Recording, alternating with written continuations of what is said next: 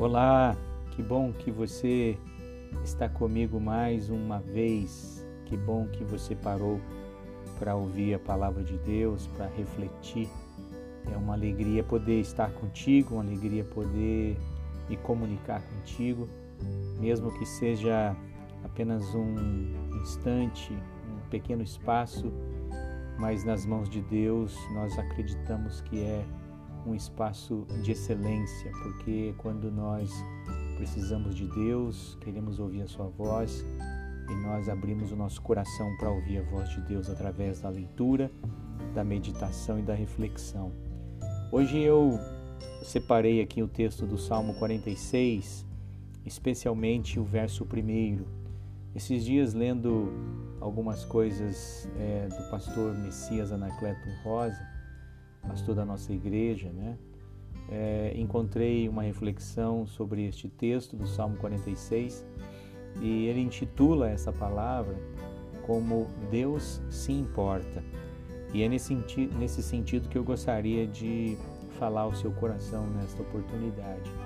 É, o Salmo 46, verso 1 diz assim, na Bíblia de tradução de Genebra: Deus é nosso refúgio e fortaleza socorro bem presente nas tribulações. Este salmo marca e descreve, é uma declaração comovente de confiança no Senhor em meio às adversidades, né?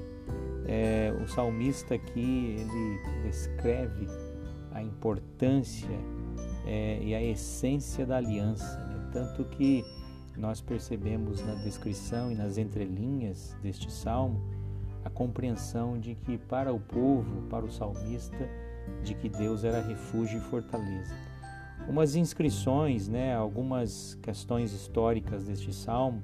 É, Lutero, né, Martinho Lutero foi impulsionado por este salmo para compor o seu belo hino, né, um belo hino Castelo Forte é o nosso Deus. Então estamos diante de um texto belíssimo, de um texto extremamente importante que fala sobre este tempo em que vivemos também, né? fazemos o link é, e trazemos o texto para as nossas vidas e para a nossa realidade. Este texto, para o povo do Antigo Testamento e para o salmista, foi um texto que confortou, consolou e fortaleceu a vida daquelas pessoas. Para nós, da mesma forma, deve ser um texto que conforte, que console e que especialmente fortaleça onde nós somos levados a acreditar que Deus é refúgio e fortaleza, Ele é o nosso castelo forte.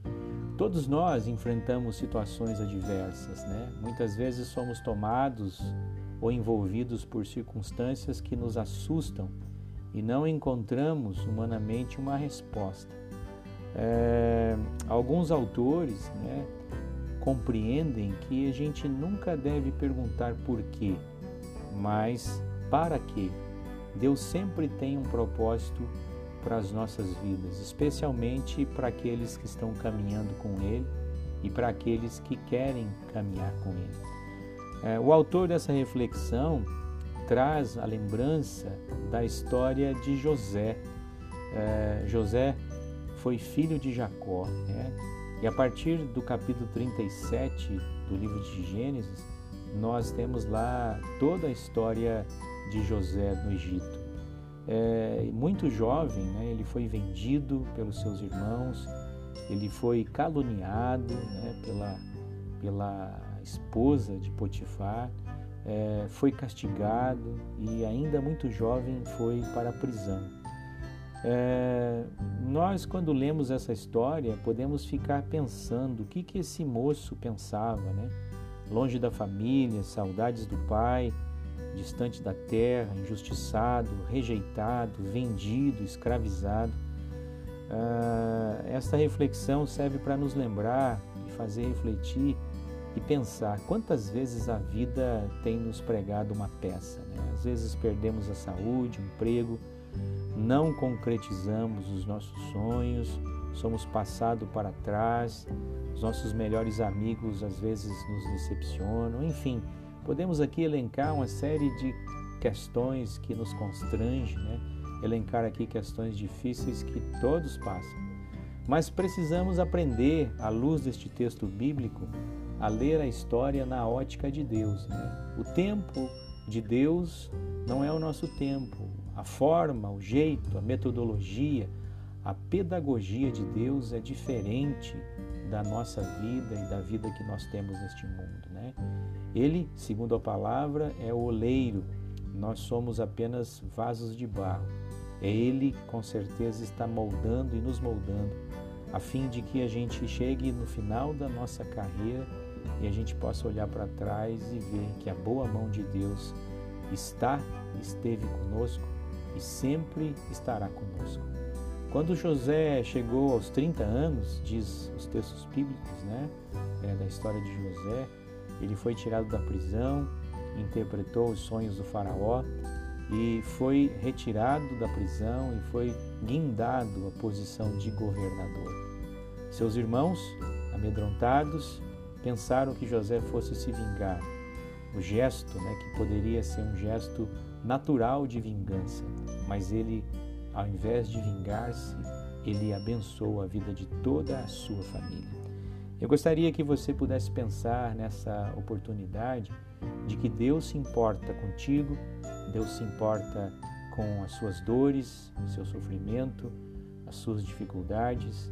O texto diz que Ele é o nosso refúgio e fortaleza, socorro bem presente nas tribulações. Ele se importa com aquilo que só você sabe, que só você conhece, só você sofre e às vezes sofre sozinho. À luz de tudo aquilo que nós falamos e ouvimos aqui, que você não se esqueça de que Deus se importa contigo, com os seus lamentos, com o seu pranto, com o seu choro, com as suas dores, ainda mais neste momento tão complicado que eu e você vivemos. Vamos entregar isso para Deus, vamos acreditar. Sempre há uma solução, sempre há um motivo é, para compreendermos o porquê que algumas coisas é, se passam e passam nas nossas vidas. Mas aqueles que estão é, caminhando com o Senhor se renovam, né? Deus renova as nossas forças. Não se esqueça que Deus se importa contigo. A palavra deste texto, deste salmo é isso: Deus se importa. Acredite nisso. Traga para dentro de si, traga para o seu coração. Ele está olhando. E não se esqueça, a partir do Salmo 46, verso 1, Ele é o nosso refúgio e fortaleza. Ele socorre os nossos corações e Ele está presente nos momentos das tribulações. Que a gente acredite nisso, nessa palavra. Eu abraço a você, a minha palavra que você se entregue, que você se jogue nos braços do Senhor. Você tenha uma semana ainda abençoada, um final de semana de paz e que Deus esteja junto contigo e com toda a sua família. Um forte abraço. Se você gostou dessa palavra, passe para frente para que a gente possa abençoar o maior número de pessoas possíveis. Um grande abraço, Deus esteja contigo, em nome de Jesus.